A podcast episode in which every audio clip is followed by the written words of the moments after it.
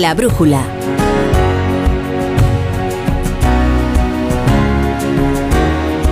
La torre.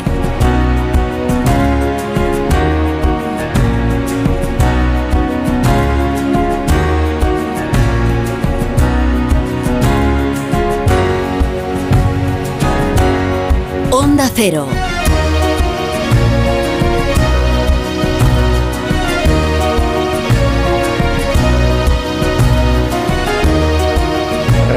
Respira, respira, Paco Maruenda, toma aire, toma aire. Que ya es estás que en tengo, vengo corriendo por- para impedir que te pases de la hora, claro. no, no, es que, corriendo y además sin resuello. Sí, porque sí, yo no tengo edad, ¿eh?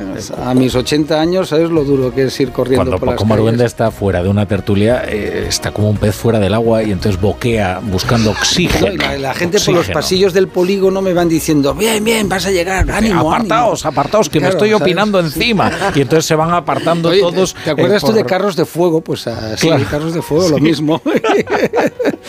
Es que tenía, ¿cómo era? Eh, alas en sus pies Sí, y una sí. Maravillosa introducción de carros de fuego. Era buena, era. Sí, mientras sonaba la música de Evangelis, pues va corriendo Paco Maruenda y entonces Sí. se van apartando. Por pasillo. todos. He de decirte que El escocés- cosas el no volador. Ni correr, ni la música, ni la pintura no, no servía para ello. ¿Eh? En esto hay dos frases. Aquello de correr es de cobardes, Exactamente. que decía Di Stéfano. Y- Y luego el mejor jugador español de la historia, si bien algo irregular, que es Guti. ¿Eh? Y Guti le decía a su madre, como le decía, su madre le decía, tienes que correr más para que no te silben. Y dice, si no es correr, mamá, si es saber colocarse en el campo. bueno, y hoy tenemos también con nosotros... Hoy tenemos con nosotros al, al Antonio Gramsci. eh, Leonel, es que viene con sus gafas de intelectual marxista, eh, eh, que es eh, que lo asemejan a, Antonio Gramsci, y es Graciano Palomo. ¿Qué tal? ¿Qué tal? ¿Cómo estás? Pues Graciano? Granchi decía que- Salud. salud y libertad. Eh, Granchi decía que frente al pesimismo de la inteligencia, el optimismo del corazón. ¿Quieres que lo repita? Sea, que- que- que- que es el Antonio Gramsci de Villanueva de Gumiel.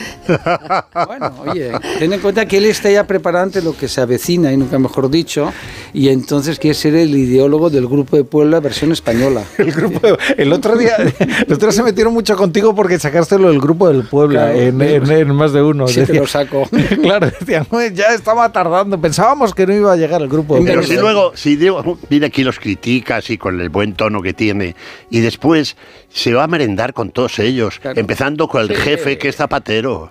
No nos Yo me engañemos. bien, yo le tengo afecto personal. No, no, Yo sí, lo personal, todo. Otra cosa que a él no le gusta cuando digo lo del Grupo de Puebla, pero bueno. Y con buen tono y buen color, Marisa Cruz, ¿qué tal, Marisa? Pues sí, ¿Cómo estás? con buen color porque vengo de la playa. Claro, es que Marisa Cruz es de esas personas inteligentes que se toman las vacaciones cuando nadie se las toma, Sí, con lo una- cual está como una, Una reina. semanita Bueno. con tiempo esplendoroso. Has querido, has querido echar a un piropo y, y, y- y la has fastidiado. ¿Por qué? Porque buen color siempre tiene. Ah, bueno, Hombre, pero ya. un poco mejor. Hombre, ya, pero...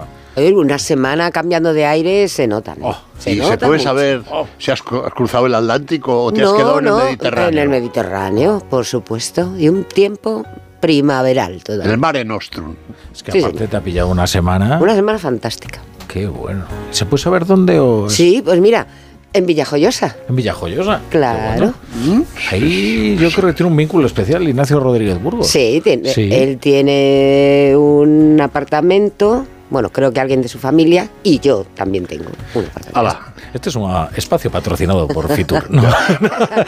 No, pues el Ayuntamiento de Villajoyosa. Claro. en, Fitur, en Fitur está ocurriendo todo. ¿eh? Es El centro del mundo es IFEMA. Ahora hablamos de ello. Sí. Pero ahora escuchad, el menú de la tertulia de José Miguel Azpírez.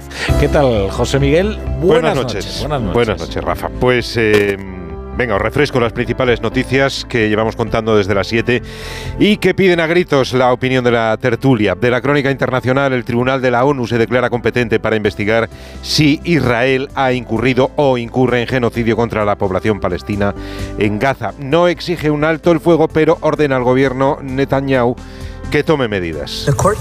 El tribunal considera que, con respecto a la situación actual, Israel debe, acorde con sus obligaciones y bajo la Convención sobre Genocidio en relación con los palestinos en Gaza, tomar todas las medidas a su alcance para impedir la comisión de todos los actos contemplados en el artículo 2 de la Convención. La Corte da un plazo de un mes para que Israel le presente un informe con los pasos que ha dado para evitar que se cometa un genocidio y le pide además que custodie todas las pruebas que pudiera recopilar. Reclama igualmente que se permita la entrada de ayuda humanitaria en Gaza y exige a Hamas la liberación de los rehenes. Netanyahu ha contestado más suavemente que alguno de sus ministros. La acusación de genocidio formulada contra Israel no solo es falsa, sino también escandalosa. Y la gente decente en todas partes debería rechazarla. En la víspera del Día Internacional de Conmemoración del Holocausto, prometo nuevamente, como primer ministro de Israel, nunca más seguiremos defendiéndonos contra jamás una organización terrorista genocida. ¿Qué supone para Israel que se le investigue por violar la convención de genocidio que vio la luz tras el holocausto? ¿Está Netanyahu cada vez más aislado internacionalmente o, como ha dicho el ministro de Seguridad Ben Gavir, el fallo de la Corte Internacional de Justicia es papel higiénico?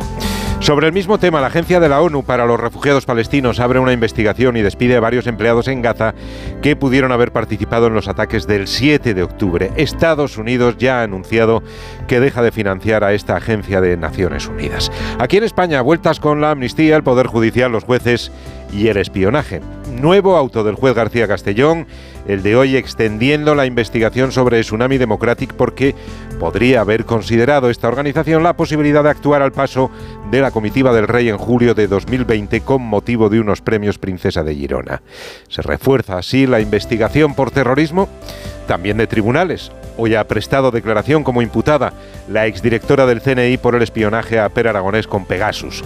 Ha dicho Paz Esteban que ese seguimiento telefónico estaba totalmente autorizado por el Tribunal Supremo, como demostrarían los documentos desclasificados por el gobierno. Si no, porque si no fuese porque se trata de la justificación por la que he sido espiado ilegítimamente durante al menos nueve meses, sería para reírnos y parecería una aventura de Mortadelo y Filemón. Una aventura de Mortadelo y Filemón, sinceramente. Desde el gobierno se insiste en que esas escuchas se autorizaron antes de que Pedro Sánchez llegara a la Moncloa, pero se dio la paradoja de que al mismo tiempo que se espiaba el teléfono de Aragonés, se negociaba con él cómo se explica.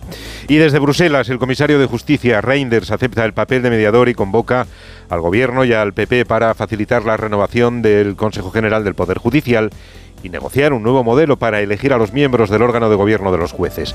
Bolaños y González Pons ante el comisario el 31 de enero, la semana que viene miércoles, un día antes, el martes, el Congreso aprueba la ley de amnistía. Agradecemos mucho la sensibilidad de la Comisión y del comisario Reinders en que hayan sido conscientes de la urgencia de ponerse a trabajar ya para renovar el Consejo. Esperamos que el día 31 nos pongamos a trabajar en las dos cuestiones que hemos comprometido. Renovar el Consejo y simultáneamente presentar ante las Cortes una ley en la que la independencia del Poder Judicial quede garantizada. ¿Conseguirá Reinders desbloquear la situación? ¿Habrá acuerdo para renovar el CGPJ o es misión imposible? Y noticia política de esta tarde. La secretaria de organización de Podemos, Lilith Bestringe, deja su cargo en el partido y su escaño en el Congreso. El motivo se desconoce. Las consecuencias, que Podemos se queda con un escaño menos porque la siguiente en la lista es de sumar. Bueno, este es un tema que, entre otras consecuencias, le da mucha mayor importancia al escaño de Coalición Canaria. Es, eh, bueno, en las carambolas eh, parlamentarias de una mayoría parlamentaria al límite ocurren estas cosas. Ahora, lo de Liz Bestringe, ella no ha explicado el motivo ni por el que deja sus cargos en Podemos, ni por el que abandona el escaño. Han sido los propios dirigentes eh, de Podemos los que se han apresurado a enviar una serie de mensajes velados que sugerían que sería un problema de salud. Eh, Johnny Belarra, Irene Montero, mensajes en los que, sin precisar más, decían tienes que cuidarte, ahora lo primero eres tú.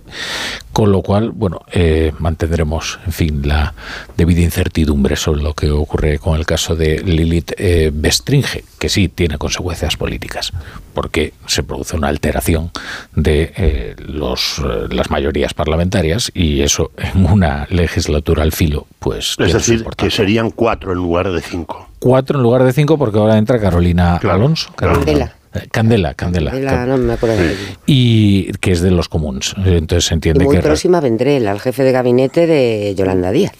En, claro, responderá a la disciplina de Yolanda Díaz. Pero todo depende de lo que pase en Galicia. Es decir, claro, si eh, Yolanda cosecha un sonoro fracaso en Galicia, hombre, su liderazgo pues queda totalmente cuestionado. Es decir, si en tu propia tierra, si donde tú vienes te rechazan, pues claro, es muy difícil eh, eh, conseguir, porque eh, al final podemos pasar un poquito lo mismo. Pues claro, al final el resultado de que era una cosa muy de Madrid, muy de Madrid, Cataluña, porque en Valencia estaba, como recordaréis, Compromís, en Galicia las mareas, es decir, el resultado, vamos a ver, es decir, hay mucho partido y todo eso complica la vida a Sánchez, aunque él está feliz, porque como está en Moncloa, pues, ¿qué más le da? Bueno, y, y, Yolanda también está feliz. Y, aunque se lleve un batacazo en las gallegas, en el gobierno, ella va a seguir feliz. ¿no? Mientras esté ahí. Hoy la he visto por primera vez en carne mortal. Eh, no sé cómo he podido pasar estos seis años sin verla en carne mortal. Hoy la he visto. ¿Dónde? Pues donde está sucediendo todo. Fitur. Y. Por cierto, ya que estamos en Fitur y si el director me lo permite, entramos en materia. Eh, desde hace 10 días, más o menos, eh, Moncloa, cuyos pasillos y secretos conoce muy bien Marisa Cruz, eh, llevaba aporreando los teléfonos de los grandes del IBEX, anunciando que hoy, que por favor estuvieran, vamos, por favor, no, que estuvieran presentes cuando el jefe del gobierno iba a hacer un anuncio cósmico hoy. Y dos de ellos, cuyo nombre no lo voy a decir por razones obvias. ¿Quién es? Por razones obvias, pero que es fácilmente colegir, ver la foto o ver las imágenes y lo que no han estado, dos de los grandes respondieron al edecán, alto edecán que les llamó, que él iba a hacer un Carlos Sainz. ¿Qué te parece, señor Latorre? Alto edecán, eh, si es alto de, de, altura. He dicho alto edecán, tómelo ah, usted como quiera. Vale, elevado edecán. Bueno, resumiendo, pero si es alto sería Oscar López. Que el anuncio. Es, eh, la única persona más alta en el gabinete que Pedro Sánchez. Eh, y en cuanto a los empresarios, pues bueno, sí. No bueno, sé. y dos de los grandes, tampoco hay tantos. Eh, Desgraciadamente. Eh, pero bueno, que son realmente importantes, ¿eh? no solo hay, sus grandes negocios, eh, el, la caja la llenan fuera, no aquí. Bueno, y a lo que iba. ¿Y el, cuál era el anuncio cósmico? Un hub que todo el mundo, el mundo hacía tres meses que lo había publicado. Bueno, porque AENA lo había anunciado ya claro. y, y, y, previamente el PP ya había planteado. Sí, sí. Eh, eh, el ministro este de la Serna fue el primero. Sí, que, sí, el primero. No, el de la Serna, Íñigo. Eh, de todas maneras, creo que ha apuntado algo en la economía Amador Ayora que tiene valor ¿eh? y que yo juzgo así. Eh, es verdad que esto se conocía, pero también que no está mal que en la feria de turismo al que acuden no. todos los operadores y que tiene una enorme repercusión, se haga ese anuncio, se presuma de ello y se reitere que eh, vamos a tener un aeropuerto espectacular y con una enorme sí, inversión. Sobre todo de cara, de cara a Asia, que es en los mercados. Claro, o sea, decir, pero que, que, el anuncio ha quedado cojo. ¿Por qué ha quedado cojo? Que hay oportunidad política, pero también hay una oportunidad de interés general, digamos. Sí, no, bueno, y yo, pero, mira, en eso... Pero ¿por qué ha quedado cojo? Porque efectivamente Madrid, y, y, ha recordado civilinamente el que le ha preparado la ficha al presidente del gobierno, que el aeropuerto de Barajas representa el 10% del PIB de la Comunidad de Madrid. Sí. El 10%. Pero no ha dicho nada del otro gran hub. Nada. Por lo tanto, no se va a hacer, que es el de Barcelona. ¿Y por qué no ha dicho nada? Porque está en contra Esquerra, y, y, los comuns, o como demonios se llamen ah. ahora, eh, los eh, Podemos Sumar, eh, Catalán. No ha dicho, de eso no ha dicho absolutamente nada, con lo cual Bueno, pues oye, que esos 2.500 millones se sumen otros 2.500 millones si los catalanes no quieran. Pasa que pensemos que con, Sánchez nada es creíble o no, depende. Es decir, porque él se pasa haciendo vida, haciendo promesas. Eh, os acompañáis, acordáis en la campaña de las viviendas, ya no hemos vuelto a saber nada, por lo menos yo. Las 180.000, esas que iban aumentando. Y, aumentando cada... y las viviendas canarias menos. Nada, entonces al final que pregúntale a los que sufrieron el volcán cómo está la cosa, ¿no? Pues porque ya fue un montón de veces, es el presidente que más veces ha visitado esa isla desde la época de los guanches, ¿no? No habrá nadie que haya visitado más una isla y el tipo pues no pasa nada. Es decir, lo bueno del sanchismo, yo la verdad es que me fascina, entre que tiene el control de los medios de comunicación, que la, la propaganda de Moncloa es de una potencia brutal y que a él no le importa mentir, pues consigue salir bien de cualquier problema. Eso tú lo haces en Francia y te salen, como están saliendo los camioneros ahí a protestar, ¿sabes? Y aquí no pasa nada. Es decir, él puede ir... La mentira está más eh, gravemente sancionada. aquí es algo, es moneda común. Es verdad. Lo, que sucede con, con, la inversión para, el para ampliar el aeropuerto de Barajas no, no es que per se sea enorme, que lo es es que además mueve muchísimo dinero, con lo cual yo sí vaticino que esa la, llegaremos a ver. No sé si exactamente en los plazos que dicen, porque todas estas cosas luego pues, se hacen más largas, no sé qué, pero yo creo que sí la llegaremos a ver. Y también creo que a continuación veremos la de Barcelona porque se... Eso ya... Eh, eh, es que, a ver, es que no estamos hablando de aquí a un año, ¿eh? si lo veremos seguro, Marisa. Vamos, ojalá lo veamos. Eh, sobre todo tú que estás por los 20. 20 por 3. vamos a ver. Sí, lo veremos. El problema, no sé, lo que tengo mis dudas es que lo inaugure Sánchez. Ah, bueno, a, mí me da igual que lo inaugure, porque lo inaugure otro. Tampoco lo que no tengo duda es que al del Prat se opondrán los comunes, al de Madrid se va a oponer Sumar, y más Madrid. Eh, y, en Valencia, al puerto de Valencia, compromiso. Esto ya sabemos que la voluntad de crecentista, pues. Hace Pero es de progreso, es que, es de progreso, son de curiosamente son de progreso. Pero se oponen a cualquier, infraestructura que signifique un progreso y la dinamización de la actividad económica. Bueno, así nos va a los catalanes. Porque... Anuncios. Y enseguida regresamos. Has dejado en silencio. La brújula Reimagina tus vacaciones. Reinicia. Mira hacia tu interior y verás las Islas Baleares. Revive la emoción de descubrir lugares asombrosos y nuevas sensaciones. Reconecta contigo y disfruta de un entorno único para vivir la cultura y el deporte al aire libre. Reencuéntrate en las Islas Baleares. Alma Mediterránea. Con este estrés no consigo concentrarme. Toma Concentral. Con su triple acción de lavacopa, rodiola y vitaminas, Concentral consigue aliviar el estrés ayudando a una concentración más estable y duradera. Concentral, consulte a su farmacéutico o dietista. Buenas noches. El número premiado en el sorteo del cuponazo celebrado hoy ha sido 97.963 de la serie 91091. Puedes consultar el resto de los números premiados en juegos11.es. Mañana tienes una nueva oportunidad con el sueldazo del fin de semana. Y ya sabes, a todos los que jugáis a la 11, bien jugado. Empieza el año ahorrando en Bricodepo. Con este pavimento porcelánico de 8,95 euros el metro cuadrado, ahora por solo 7,95. Y la puerta lacada con tapajuntas, antes a 119 euros. Y ahora todo por 99. Recuerda que si lo encuentras más barato, te devolvemos la diferencia por dos. Ya en tu tienda y en bricodepo.es. Este es el mejor anuncio del mundo. Un anuncio que no tiene voces famosas, ni la típica canción pegadiza, y sin embargo, es el mejor anuncio del mundo. Tengo que darles una muy buena noticia. Su hijo ha superado la enfermedad. Porque el mejor anuncio del mundo es poder decirles a unos padres que su hijo ha superado la leucemia. Ayúdanos a seguir investigando enviando imparables al 28027. Fundación Josep Carreras. Imparables contra la leucemia. Coste del mensaje 1,2 euros. Donativo e íntegro. Disponible para móviles Movistar, Vodafone, Orange, y Euskaltel y Telecable. Su alarma de Securitas Direct ha sido desconectada. Anda, si te has puesto alarma, ¿qué tal? La verdad que muy contenta. Como me paso casi todo el día fuera de casa trabajando, así me quedo mucho más tranquila. Si llego a saber antes lo que cuesta, me la hubiera puesto antes.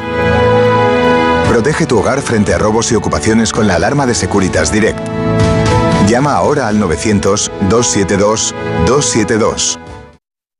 Tengo la memoria fatal, se me olvida todo. Si te falla la memoria, toma de Memory. De Memory con vitamina B5 contribuye al rendimiento intelectual. Y ahora para los más mayores, de Memory Senior de Pharma OTC. De camino al cole de los niños, un poco de diversión. Veo, veo. Si pillas atasco al ir al trabajo, un poco de paciencia. Ya no llego. Si vas al súper a hacer la compra, un poco de memoria. Plátanos y yogures. Y para todo eso, los nuevos combustibles 100% renovables de Repsol. En tu día a día, algo nuevo te mueve con los combustibles 100% renovables de Repsol que puedes usar ya en tu coche. Encuéntralos en más de 50 estaciones de servicio y a final de año en 600. Descubre más en combustiblesrenovables.repsol.com. Si lo que necesitas es oír esto, necesitas la Semana del Caribe de Viajes El Corte Inglés con Tour Mundial desde solo 900 euros. Hasta 5% de descuento hasta el 4 de febrero. Con Fastpack de Tour Mundial, precios sin sorpresas en una selección de hoteles. Consulta condiciones. Disfruta del Caribe con Viajes El Corte Inglés. La Brújula.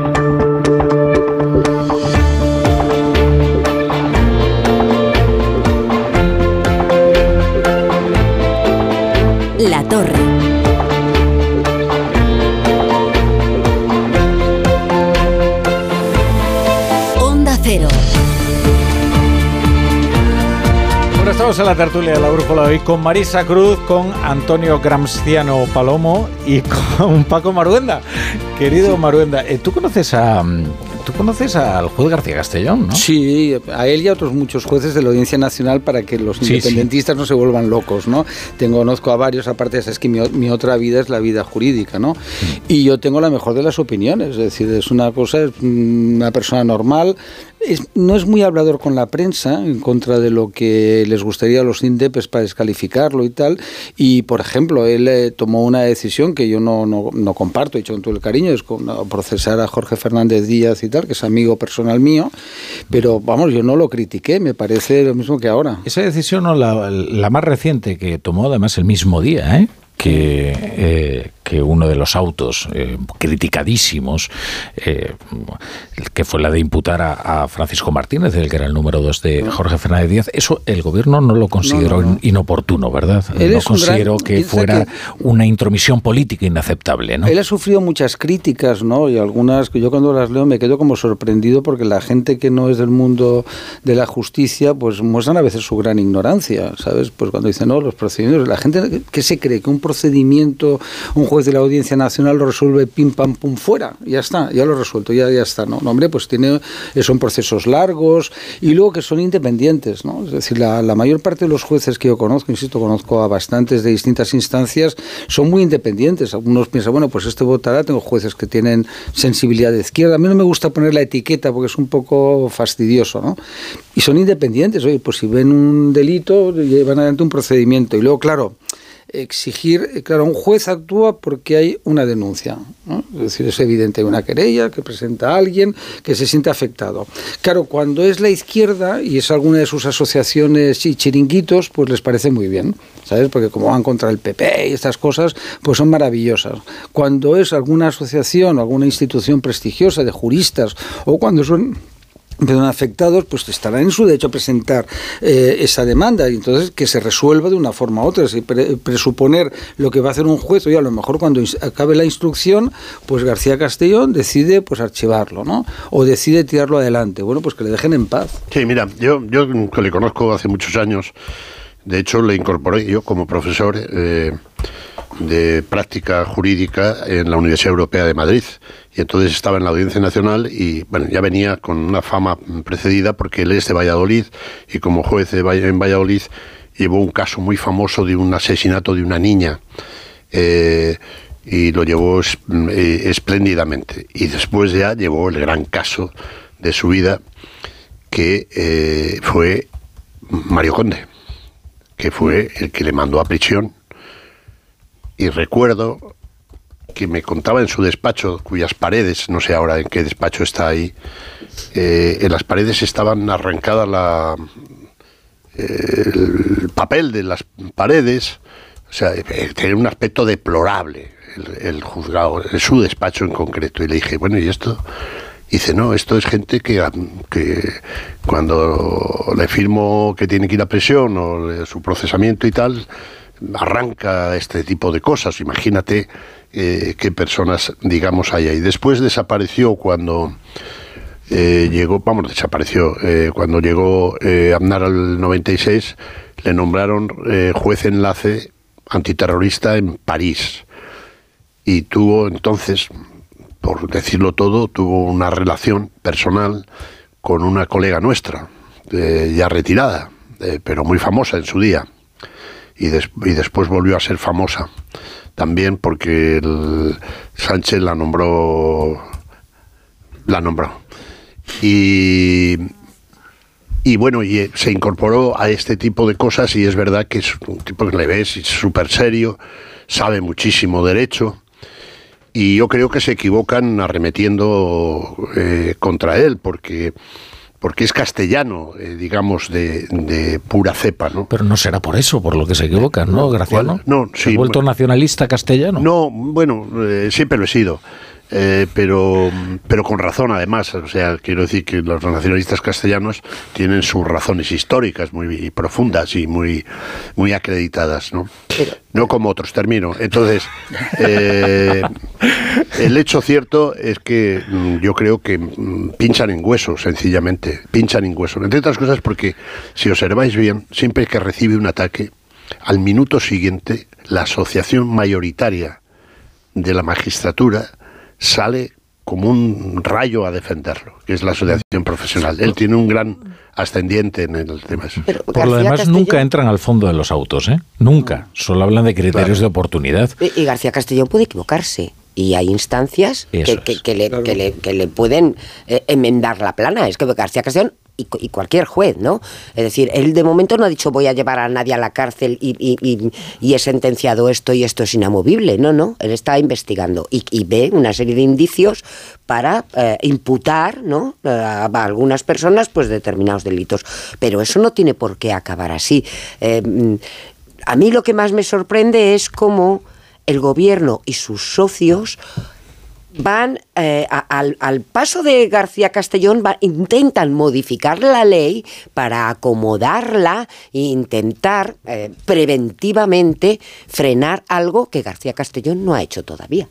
Eh, y esto es lo que me resulta más escandaloso, ¿no? Sí. Ese intento de ir modificando, por ejemplo, la proposición de ley de amnistía se está modificando al paso de lo que va haciendo o de lo que creen que puede llegar a hacer García Castellón. ¿no? Sí, es así. Es. Un caso- No, y, y aparte que la se ley se supone- está haciendo sobre su Claro, claro, es una a mí cosa- lo que me parece realmente escandaloso es eso exactamente. Es decir, la ley tiene, se supone, un objeto, pero no puede tener un sujeto. Y resulta que es Carles Puigdemont y sus necesidades toda la finalidad de esta ley. La ley tiene sobre Oiga. todo un móvil. Claro. Un móvil. Y el móvil es el, el independentismo. Es decir, ahí cabe cualquier cosa que hayas hecho por el independentismo catalán y entonces eh, eh, cual- ahora si la has hecho por el mismo acto delictivo hecho con otro móvil ese no es amnistiable pero, sí, pero, pero, pero fíjate, Marisa, ni siquiera eso. Es que estamos hablando de las necesidades de personas particulares con nombre y apellidos.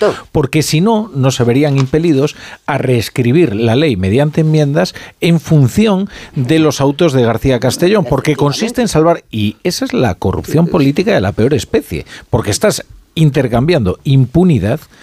eh, por eh, un favor parlamentario. O sea, el fin de esta ley es un fin espurio, no es la pacificación de Cataluña. Es el- del principio al fin. Pero eso no puede Claro, ser. Del principio al son fin. siete votos eh, Es eso un está hecho, claro desde el primer momento es un acontecimiento único en la historia del procedimiento legislativo eh, por el cual el delincuente va estableciendo las pautas a la hora de modificar esa proposición de ley. Es decir, eh, eh, es dinámico. Es decir, no, no tenemos una foto, sino que mm, surge un nuevo acontecimiento y se modifica. Surge otro y se vuelve a modificar, ¿no? Entonces, claro, al final eh, lo que te, te muestra es algo increíble. Es decir, no es como si la mafia en Estados Unidos o en Italia o, en- o aquí o donde fuera estuvieran marcando el Código Penal como tiene que desarrollarse. Luego es una intromisión ilegítima en el Poder Judicial, ya se ha dicho muchas veces, pero hay que insistir en ello. El que algo que el constituyente no quiso incluir de forma clara y tajante, pues eh, todo ya se ha dicho muchas veces, dos enmiendas fueron Cuatro. rechazadas. Dos Senado y dos Congreso. Vale, sí, bueno, pero dos, dos, cuatro. Eh, pues, es- pues está claro cuál era la, la voluntad. Luego, el- uno de los padres de la Constitución auténticos, eh, que es Felipe González y Alfonso Guerra, el otro padre, faltan eh, Fernando Abril Martó y Adolfo Suárez, pues fueron los que realmente decidieron lo que iba a hacer y dejarse Pero de hacer. Pues dice- Fraga, ¿eh? Sí, pero bueno, pero ahí los que tenían la Sí, sí, capacidad, la capacidad política. don Manuel, la Real Sí. Política, eran, pues te dicen que no, que no cabe, ¿no? Entonces, pero aquí están empe- em- empeñados, ¿no? Luego, claro, pues eh, cuando se- ahora que tendremos que ver qué pasa este miércoles, la reunión esta de, del Consejo General del Poder Judicial, que es otro tema también Dices interesante. en Raiders, con Raiders. con Raiders, ¿no? Para desatascarlo. Ah, muy interesante. ¿Qué seguridad tenemos, ¿no? Es decir, que en el Consejo General del Poder Judicial y lo que vaya a trasladarse a los distintos órganos con los nombramientos no sea otro pumpidazo. Sí. Claro, porque es que ese es el riesgo. Es decir, si yo, si si Pumpido fuera una persona realmente independiente y el jurista que yo conocí hace muchos años y estuviera y no estuviera dispuesto a mancharse la toga en el camino, no para ETA, acabar con ETA, sino para que Sánchez sea presidente, pues no me importaría. Oye, pues mira, que fuera Paco Tomás y Valiente. Pero claro, es que lo de Conde Pumpido, repetido en el Consejo, es terrorífico. Oye, La pues sobre eso yo quería decir, si me Sí. permites rápidamente, mira, eh, en relación con, con el juez eh, eh, Castellón, García Castellón, es que viene, eh, la fortaleza de sus autos es que vienen acreditados por eh, la Guardia Civil y por los que han los investigadores eh, de, las distintas áreas de las fuerzas, cuerpos y fuerzas de seguridad de Estado y algunos, yo creo que de los servicios secretos también por lo que se puede corregir. Y dos, que ha cometido errores, claro. Eh, no sé si por el mucho trabajo que debe tener o lo que sea. El caso es, por ejemplo, en la operación Lezo, Lezo Púnica, no recuerdo ya porque hay tantas Lezo, creo que se llama. Han mantenido a una colega nuestra 10 años en Purada, 10 años en Purada. Lucía Figaro. No, no, no, esa no es compañera nuestra. Isabel Gallego. Isabel Gallego. Ah, sí. Isabel Gallego, Una por injusta. que 800 euros eh, al tío de que había adjudicado para no para ella, 800 euros más otros 600 euros, 1.400 euros, 10 años en purada para el final, este Mm. tipo de cosas. Pero, y lo, lo, más, lo fundamental, mm, si he visto a algún político últimamente decir verdades como puños, ha sido Esteban González Pons. ¿Sobre qué? Sobre la cosa que estaba hablando Paco Marguenda ahora en relación con la escasa credibilidad del Tribunal Constitucional y su presidente. Bueno, pues tuvo que rectificar, le obligaron mano militar a rectificar una cosa que todo el mundo, la mayor parte de ellos opina igual. Y ahora que dices lo de Esteban González Pons, Sí, eh, y ya hemos mentado a Didier Reinders, nos falta la tercera pata de esta mesa, que es eh, Félix Bolaños. Eh, los tres se van a encontrar en Bruselas el 31 de enero. Es un día después de que el Congreso de los Diputados vote la ley de amnistía, previsiblemente la envíe al Senado para que continúe su tránsito parlamentario. ¿Consideráis que la fecha es ociosa, azarosa?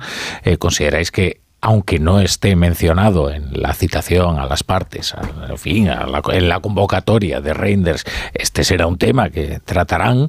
¿Y qué posibilidades hay de que haya un acuerdo con la mediación de la Unión Europea para la renovación del CGPJ? Bueno, que, que el tema eh, de la amnistía, que justamente se aprobará, yo no tengo ninguna duda de que se va a aprobar en el Congreso y será remitida al Senado el día 30, que pueda salir en la conversación con Reinders, pues es bastante probable, entre otras cosas porque Reinders está especialmente interesado y él mismo ha dicho que está pendiente, que, que no se pronunciará hasta que la ley no esté cerrada, porque claro, como aquí se- la proposición de ley se va modificando cada semana, pues el pobre dice, no, bueno, vamos a ver.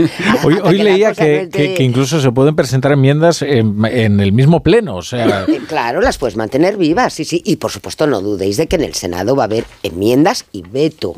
Y veto. Lo que pasa que eso eh, regresará al Congreso y, en, Claro. y en un- en una mañana pues se ha levantado ese veto y se han levantado esas enmiendas, ¿no? Pero efectivamente Reinders el pobre dice, bueno, no me metan a mí en líos, vamos a esperar a que esto esté medianamente cerrado y entonces me pronunciaré sobre el tema.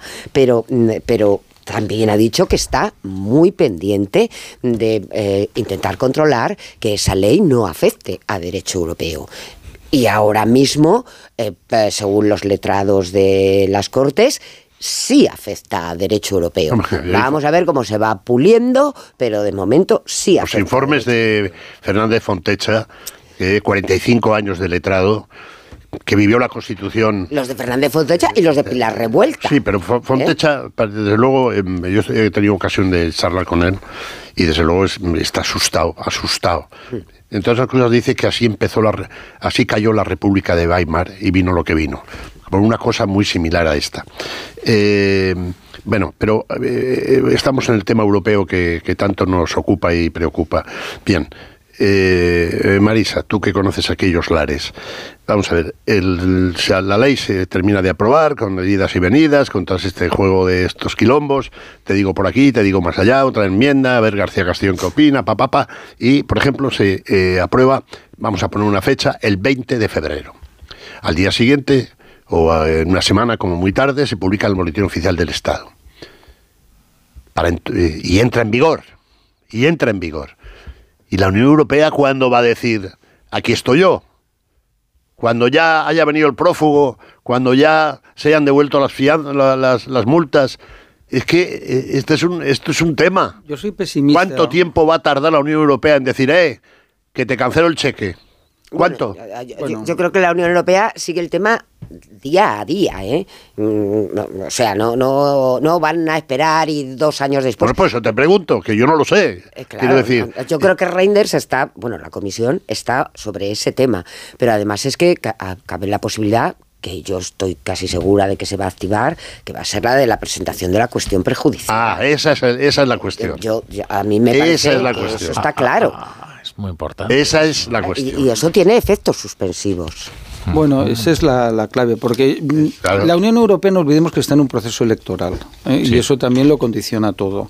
Y ya mucho me ha parecido que Reiners haya hecho esto el miércoles, etcétera, etcétera, ¿no? Es decir, con titubeando casi, ¿no? Porque en el gobierno creían que la Unión Europea iba a hacer de Poncio Pilatos y se iba a lavar las manos. Que mucho te parece mucha implicación por Sí, parte que me parece un gesto casi, yo diría, si me permites la ironía, heroico, ¿no? Es decir, virtudes heroicas, ¿no? Casi... Oye, por de pronto le ha permitido Sí. a Alberto Núñez Feijóo presumir dinero. Eh, Eso es. efectivamente, Fue una ¿no? iniciativa de Feijóo. Claro. E- Entonces ahí tenemos varias cuestiones, ¿no? Por una parte está el Consejo del Poder Judicial, la amnistía, ¿sabes? Es todo revuelto y tú te puedes fiar de alguien que hace lo de la amnistía. Es decir, tú puedes confiar en la palabra de alguien que miente descaradamente. Yo es que lo siento, pero ¿cómo te vas a fiar? Si es que Pedro Sánchez eh, pues tiene estas teorías eh, particulares de que de la realidad, la verdad, la mentira y se hace un lío como si creyendo que es Aristóteles, ¿no?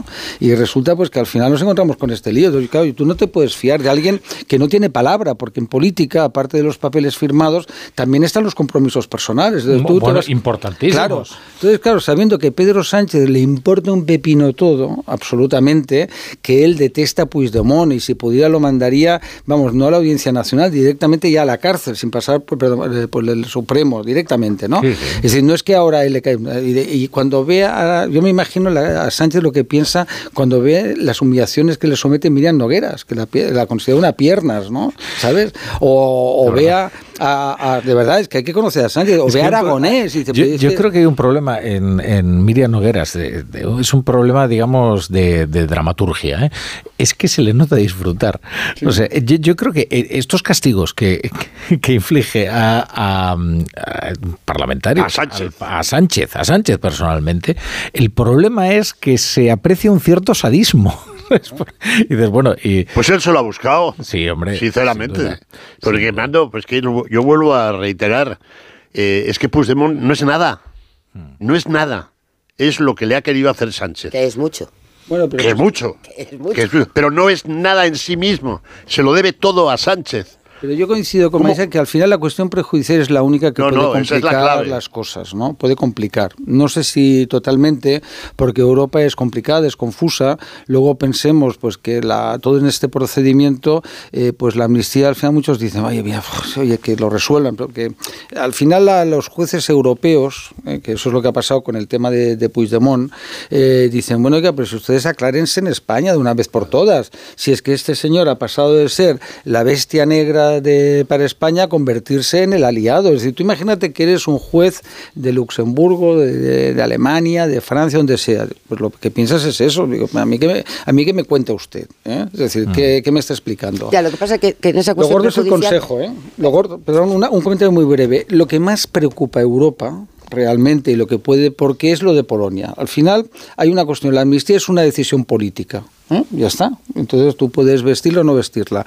Lo que es muy difícil de sostener por este gobierno es la independencia de los jueces. Los ataques contra García Castillo y otros jueces, todo eso sí que tiene consecuencias en Europa. Bueno, una cuestión política que afecta a, un tema, a unos temas clave en la, para los valores de la Unión Europea, que es la corrupción. Efectivamente, la malversación y, la malversación y, la, y, el terrorismo. Que, que son delitos Ojo. no amnistiables. Ojo. Es que... Claro, es que no, no, entra de lleno, o sea, de pero absolutamente de lleno. Por eso optimista. a mí me, me ha parecido eh, realmente espléndidos los trabajos de, de Fontech, de, de, de Fernández Fontecha. Sí, Fontecha sobre es todo es, explica... Es, es demoledor, vamos. O el, sea. el, el, tema es de que el, el móvil, la ley se basa en un móvil y el móvil es el independentismo. Y entonces, dentro del independentismo, él, él dice, se crea un cajón monstruoso de tipos penales que son amnistiables exclusivamente porque responden a un móvil, que es el proceso. Mira, yo no conozco ningún letrado de Cortes, ninguno, ¿eh? ni uno, ¿eh? las Cortes Generales que le parezca que la amnistía es constitucional. Bueno, Salvo le parecerá al, al jefe ahora. Salvo Galindo.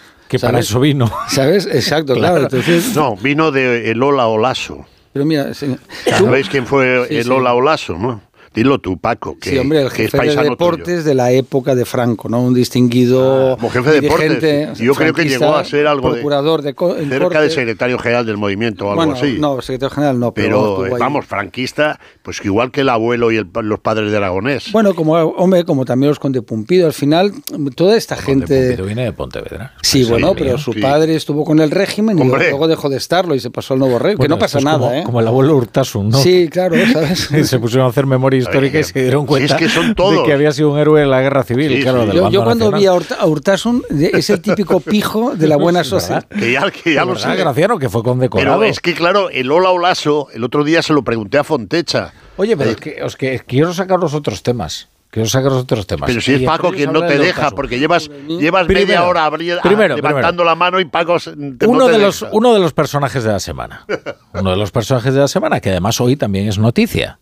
Eh, Emiliano García Paje. Ay, Emiliano García Paje hoy se ha encontrado con Carlos Mazón, el presidente de la Generalitat Valenciana. Han llegado a un acuerdo que es muy interesante porque es eh, para eliminar, digamos, los límites eh, geográficos ¿no? a la hora de la asistencia sanitaria. Es un acuerdo del que saldrán beneficiados pues, la, los habitantes de la comunidad valenciana y los eh, habitantes de Castilla-La Mancha. Lo cual, pues para eso sirve la política, ¿no? Precisamente, ¿no? Bueno, pues como ya le están acusando de traidor por conseguir llegar a acuerdos con el Partido Popular, eh, ha tenido una respuesta que yo creo que es muy oportuna, ¿no? Y esto decía. El simple hecho, el simple hecho de poder mantener una conversación, un acuerdo con otros presidentes, con, si eso ya se ve como un delito, o sea que si yo me reúno con Puigdemont, me aplauden. Y si me reúno con el presidente de Andalucía, se disgustan. Bueno, me parece que ese no es el país en el que yo creo. Bueno, lo primero, sí, eso es así, eh, señor Paje. O sea, le van a aplaudir. Si usted se, acuerda, se encuentra con Puigdemont, no va a tener problema. Pero, ay, ¿cómo se encuentra con Juanma Moreno o con Mazón? Sí. Eh, Dicen que confabula. Que confabula. Que confabula. confabula.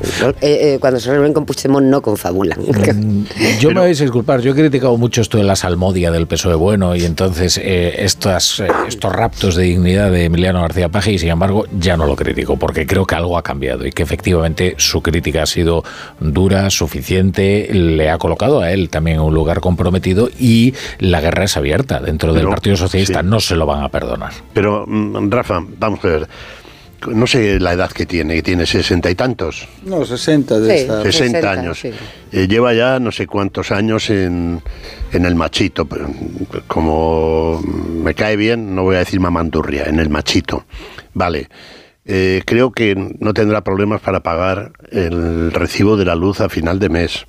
Mm. Pues si vas camino de héroe, no te quedes a la mitad. ¿Y qué más quieres que haga? No te quedes a la mitad. ¿Cómo? Sí, claro, puede hacer muchas cosas porque puede hacer muchísimas más cosas. Es decir, eh, él tiene autoritas y potestas entre los parlamentarios de su comunidad autónoma? No. ¿Sí o no? No. Graciano, Pues no. entonces, pues, No. pues entonces me callo. ¿Tú te No acuerdas tiene- aquel comité federal? De, de ningún parlamentario, pero ni él ni nadie, o sea... Si tiene siete y, le, y toca, No. la- toca el clarinete y le dice, ¿Qué? no. Pero que, Graciano, que le cambiaron todas las listas. Ellos remitieron unas listas al Comité Federal, los que de Castilla-La Mancha, los de Aragón, si los radiamos aquí en directo y tú estabas, Sí, además. Y dijimos, Eh, y- y oye, se cuidado, comunicado. como- Sí, pero como hoy he leído en el periódico de. Paco Marguenda que puede derribar a Sánchez, quería saber que, que No me sé. lo explique. Bueno, Marisa y Paco, contadme. No, no, lo que, que- que no tiene ninguna autoridad sobre... Pues entonces- pero ni él ni ningún presidente autonómico. O sea, eh, vamos a ver, cuando, cuando se... Ah, a- Al margen ya de que el acta es personal, es que estamos hablando de gente eh, que, que no se ha visto, mucha gente que no se ha visto en otra nada más que estar sentado en el Congreso de los Diputados. Vamos, como que van a dejar el acta así por las buenas porque lo diga un presidente autonómico. Vamos, ni en broma. Eh, ahora mismo... En el PSOE no se atreverán a, a hacer eh, nada taxativo contra él, como a mm, sancionarle, expedientarle o echarle como hicieron con Nicolás Redondo Hijo. Esto no se van a atrever porque Emiliano García Paje tiene una mayoría absoluta, como la copa de un pino. Sí, pero fíjate que hoy la sorpresa que he visto con las imágenes, yo no, no, no daba crédito, es a- a- al, al ex juez, o ex juez en esencia, Fernando Grande Marlasca, que son dos apellidos diferentes y no con K, dar lecciones sobre la historia del Partido Socialista a Paje. Sí, eso tiempo Marlasca, que toda su carrera hasta aquel... ¿Era del PP? Era del PP. No, que, que además no Era es del del PP. Partido Socialista. No, pero bueno, dándole eso por un lado. Y Santos Cerdán, o como se llame, Santos es el nombre, ¿no? Sí. Y Cerdán es el apellido. Sí. Vale. Señor Cerdán, perdonando la vida a Paje, que acaba de ganar en unas circunstancias dificilísimas por mayoría absoluta. Pero esto... O sea, esto- Ese perdón, eh, perdonarle la vida es bla, bla, bla, bla, bla, bla, bla, bla, bla. Porque mm, Santos Cerdán no ha ganado nada y Emiliano García Paje tiene una mayoría absoluta. Sí, Eh, Esta es la diferencia. Sobre todo porque ahí nadie ha ganado nada. Paje es una persona digna, ya está, simplemente es un socialista, yo ideológicamente no coincido, sería irrelevante si coincidiera o no, que él cree unas cosas y que se encuentra pues que este Partido Socialista es el Partido Socialista Sanchista Obrero Español y es verdad le molesta mucho a Sánchez pero es cierto es decir ha, ha tirado todos sus Claro, principios obrero poco. a la papelera bueno pero De obrero- del obrero PSOE poco, ¿no? ¿eh? y al final eh, ha, ha renunciado a todos sus principios, es decir, es igual, ¿no? Es decir, porque al menos había un socialismo ético, ¿no?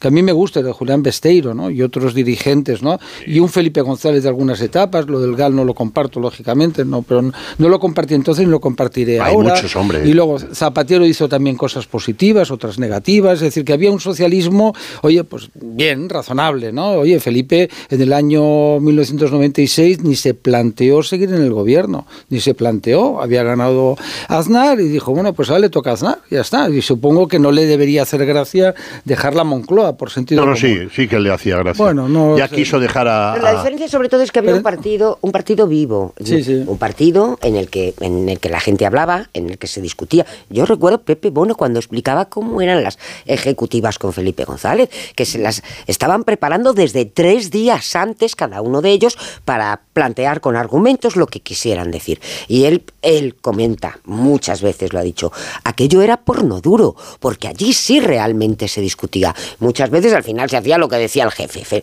pero había discusión, había viveza. Ahora no hay nada de eso, no hay nada en absoluto de esto. Mm, Claro, eh, cuando, cuando tú has domesticado a- a- al partido de tal, pues ya apaga y vámonos. O sea, ya, da lo mismo, da lo mismo. No hay ninguna voz eh, crítica, salvo Paje y alguno, porque no, no se atreven. Porque han- ha bajado tanto el nivel de la clase política, hay algunos por convicción, porque es verdad que Sánchez tiene una cosa, bueno, ni sorprendente ni no sorprendente, que tiene un liderazgo, eso hay que asumirlo. Se vio eh, cómo ganó eh, los dos eh, congresos, eh, las dos primarias y congresos del PSOE, ganó legítimamente, sin trampas, enfrentándose al aparato. Bueno, en aquel momento tenía en contra a Zapatero, a Rubalcaba, a Felipe, todos ellos estaban en contra de Sánchez ¿eh? y consiguió ganar. Y luego hay gente, y es verdad, en el gobierno, que creen en Sánchez. Decir, a mí me parece, y gente y gente que no solamente por el cargo, es decir, gente que cree por convicción, etcétera. Pero luego, pues el resto, tú ves el Congreso de los Diputados y es un erial intelectual, no es una cosa que dices, bueno, Esto es la política y piensa... Yo creo que efectivamente su liderazgo... eh, su liderazgo empieza cuando duerme cambia el colchón de la Moncloa. Dejémonos de historias. Es decir, en las elecciones había sacado 82, es cuando gana la moción de censura tenía 82, o no sé si, me- si soy muy generoso, 82 escaños, que era la peor mm, resultado desde 1977, desde el 15 de junio del 77, que fueron las primeras elecciones. Felipe González sacó 123 escaños en las primeras elecciones democráticas, cuando todavía estaban los espadones, etcétera, etcétera. Y ahora que pues, utiliza, eh, si liderazgo es, y en eso, si liderazgo es utilizar el poder sin piedad, te digo que sí. Pero el poder no me refiero solo a Ferrat, que le importa un huevo. No, no, el poder que te da tener el boletín oficial, tener eh, eh, todo el, enorme sector público, el 70% de la economía española, que es el sector público, nada más hay que ir a ver a Fitur. Si mañana os acercáis y, y, eh, veis a Fitur para organizar un viaje, veréis como ahí, del turismo estoy hablando, el 70% de lo que está representado ahí es público.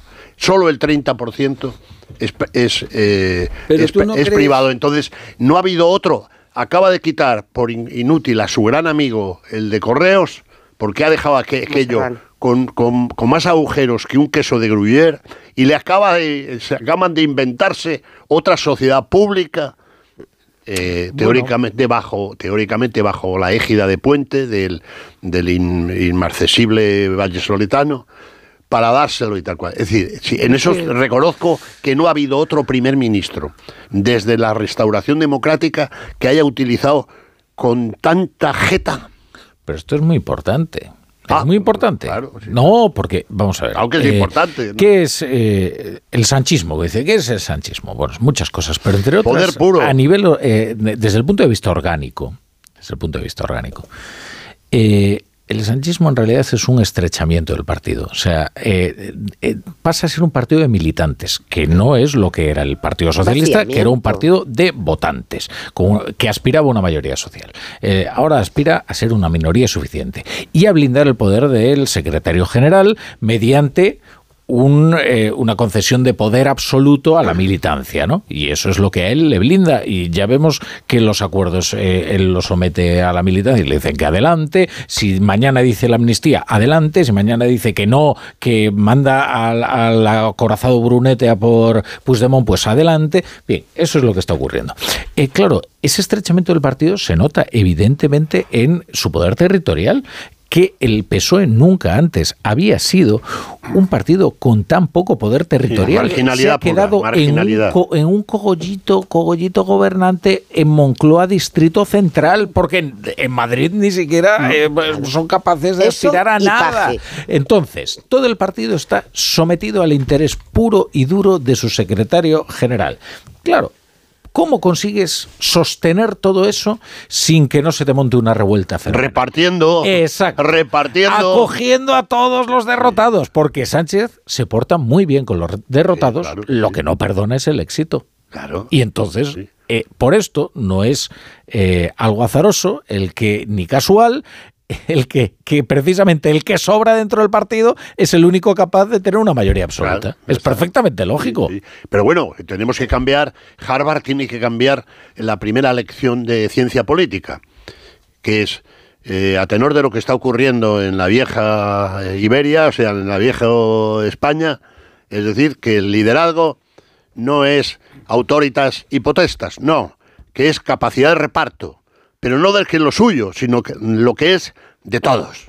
En eso no ha habido otro primer ministro que yo haya conocido, no sé tú Marisa, que también has conocido a casi todos, que tenga esa suprema no habilidad, que eso está tirado, sino que tenga ese descaro tan extraordinario. Acordaros que su primer nombramiento fue nombrar administradora única a una señora que tenía que era de- del siglo XIX y que fue declarado anticonstitucional. ¿Pasó algo? No. Y todo así. Entonces, eso, Paco, lo podemos llamar liderazgo.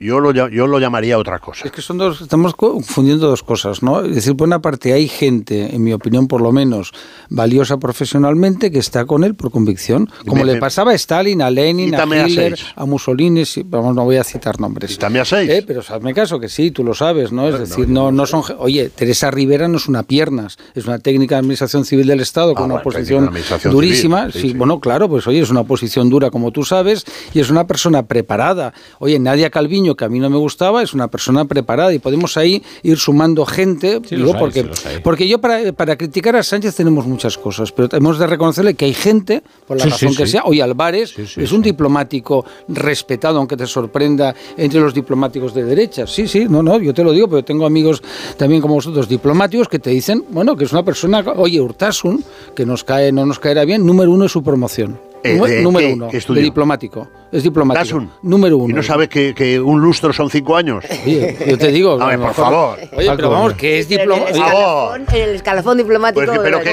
qué oposición es esa? Oye, pues porque se ha dedicado a la política. Número uno de Oye, su ver, oye, de verdad, no, no podemos No, que negar. Yo creo que oye, no, yo hay ¿eh? cosas de verdad, esto, ¿eh? sinceramente, no podemos Pero que negar su- Su valía, su valía intelectual o profesional o por pero su oposición. El ministro de las pensiones, que da las pensiones, no es ningún piernas. Oye, otra cosa es que sea. Escriba, desde luego. Oye, no, ¿eh? Escriba no es un piernas, No, no, objetivamente. no, claro. Eh, Margarita. ¿Por qué Robles. está? ¿Y por qué segundo, está? segundo. Porque ha hecho ministro. No, Escucha, pero, escucha. oye, Margarita Robles, Sí. ¿qué te parece? Magistrada del Tribunal Supremo, una jurista brillante, muy brillante, ¿no? Oye, pues está ahí. por- ¿Qué va a votar en la amnistía? Escuchad, Pues escuchad la sé, sintonía. La sintonía, la sintonía está anunciando que vamos a leer los periódicos. Nos ponéis los cascos porque sois unos coquetos, que no queréis que os estropee el peinado y entonces no escucháis la sintonía.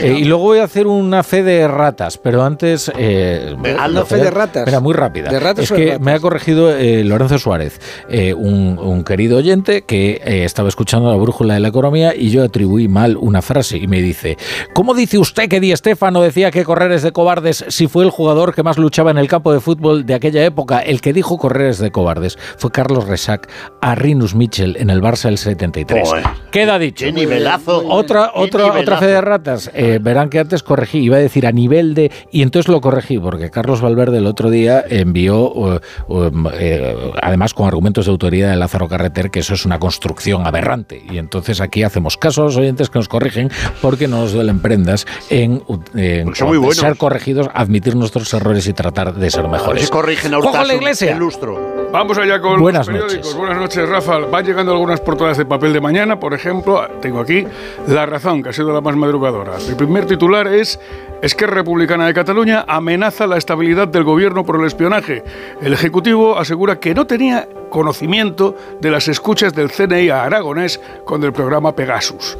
En ABC, Reinders sienta al Partido Popular y PSOE para despolitizar el Consejo General del Poder Judicial. El comisario de Justicia convoca a Bolaños y Pons el miércoles en Bruselas, pese a la negativa del ministro a reformar el sistema de elección.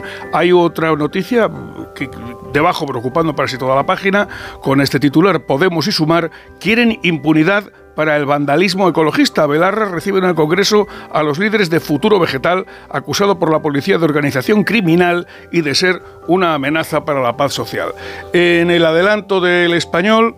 Esquerra Republicana de Cataluña ver tramposa, entre comillas, la desclasificación de Pegasus y dice que le reafirma en su desconfianza al PSOE. Y en el Economista una noticia que quizá haya que estar pendiente de ella en los próximos tiempos. Cinco factores ahondarán en los próximos años la crisis de China. El PIB, el inmobiliario, la demografía, el comercio y las empresas sufren problemas. Bueno, queridos, pues vamos, a, qué bien lo paso yo los viernes con vosotros. ¿Verdad? ¿eh? La verdad es que lo paso Pues, pues, pa- pues si no fuera a trabajar. Pues tráenos más días. Y verdad. pasamos a viernes todo. Ya, pero luego tengo otros, tengo otros tertulianos que alimentar.